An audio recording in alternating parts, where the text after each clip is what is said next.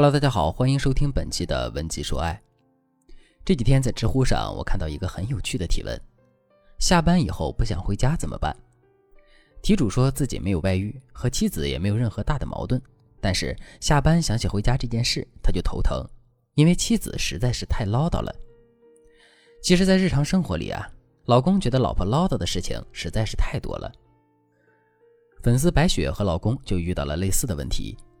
白雪刚开始还觉得没什么，时间长了，老公经常晚归，她就怀疑老公有了外遇。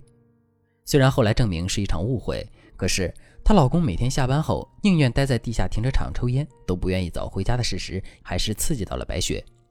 于是他们夫妻俩就一起来做咨询。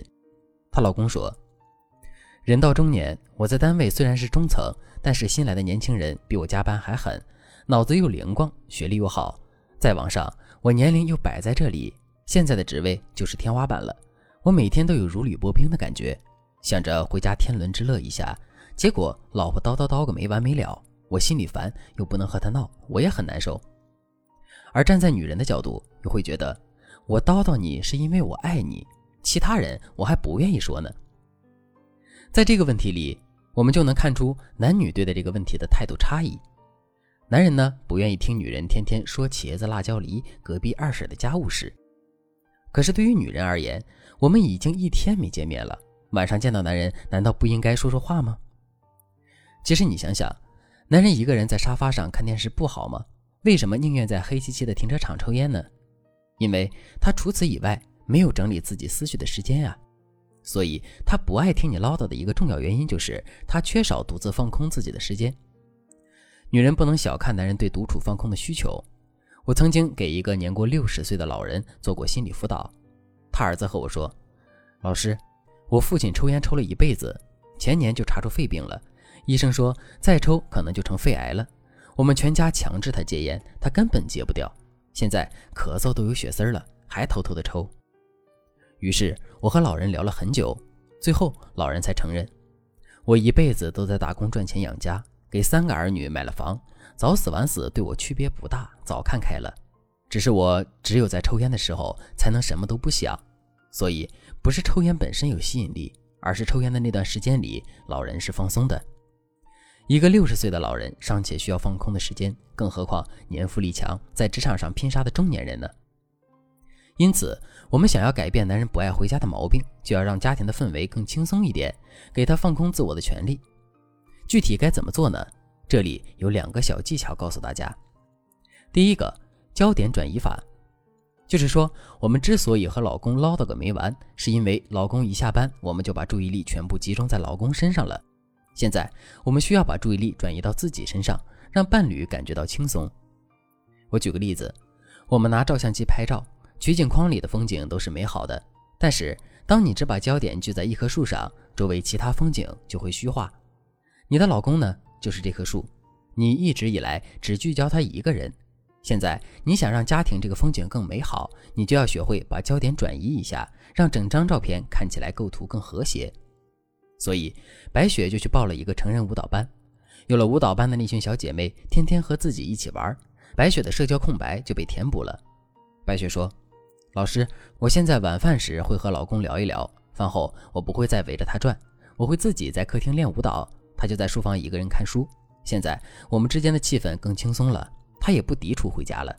偶尔从书房出来，还能有兴趣的看我跳几段。于是我说，这是一个好的开始。家是避风港，在家里两个人都应该是轻松的。之前你找不到宣泄口，对他的表达欲望太强烈了，他没有回应，你也很焦虑。而他呢，觉得自己太累，家庭氛围太紧绷了，所以不想回家。这是一个恶性循环。还好你们及时止住了。不过我要强调的是，夫妻的沟通还是必要的。等白雪老公对家庭的轻松氛围产生依赖的时候，情绪比较好的时候，夫妻俩还是要单独相处一下，诉诉衷肠的。当然，这里面的技巧我们以后会讲到。焦点转移法是非常实用的技巧，但除了这个方法以外，我们还有很多帮你调节婚姻压力的技巧。添加我们分析师的微信文姬零三三，文姬的全拼零三三。我们会手把手帮你度过婚姻难关，让幸福永远陪伴在你身边。第二个技巧，我们要注意超限效应。什么是超限效应呢？为了便于理解，我给大家讲个小故事。美国作家马克·吐温，他有一次听牧师演讲，觉得很感动，打算给牧师捐一笔巨款。结果半小时，牧师还没讲完，马克·吐温就觉得牧师太卖弄了，于是打算只捐一小半钱。结果又过了半小时，牧师还在台上慷慨陈词，马克·吐温一气之下就决定一分都不捐了。这个故事挺幽默的，但是放在家庭生活里，你可以想象一下，你就是那个牧师，你说的话也是为了能让这个家庭更好。但是当你反反复复长篇大论同一个问题的时候，男人就会成为故事里的马克·吐温。这个时候，无论你说的是不是好话，男人都不愿意听。就像我刚提到的白雪，白雪说的话本身其实没有什么问题，让老公把袜子放好，衣服叠好，有什么问题呢？偶尔说一说菜价涨了不行吗？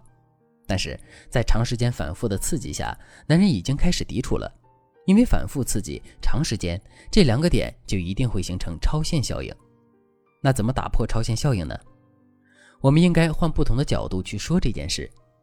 举个例子啊，下班后，男人把衣服在沙发上一扔，鞋子东一只西一只乱甩。第一次的时候，你可以说：“亲爱的，不要乱扔东西。”第二次、第三次，你可以把说是转化为表达你的感觉，比如你可以撒娇的说：“亲爱的，人家帮你把乱丢的鞋子收拾好了，知道你累了，但是你这点小事都不注意，我都觉得你不爱我了。”如果他还不改，那么你就可以让孩子也加入进来，比如周末的时候，白雪知道老公喜欢吃温泉蛋，午饭时只给儿子和自己盛两颗。老公问：“我的呢？”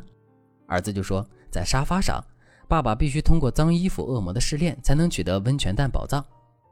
老公一头雾水的跑到卧室一看，发现一堆自己扔的衣服裤子，于是他就有点不好意思的把衣服放在洗衣机里。结果白雪和孩子围着老公鼓掌，老公尴尬的笑了，还说：“你们娘俩就知道欺负我。”不过根据效果来看，这种方式让男人的接受度更高一些。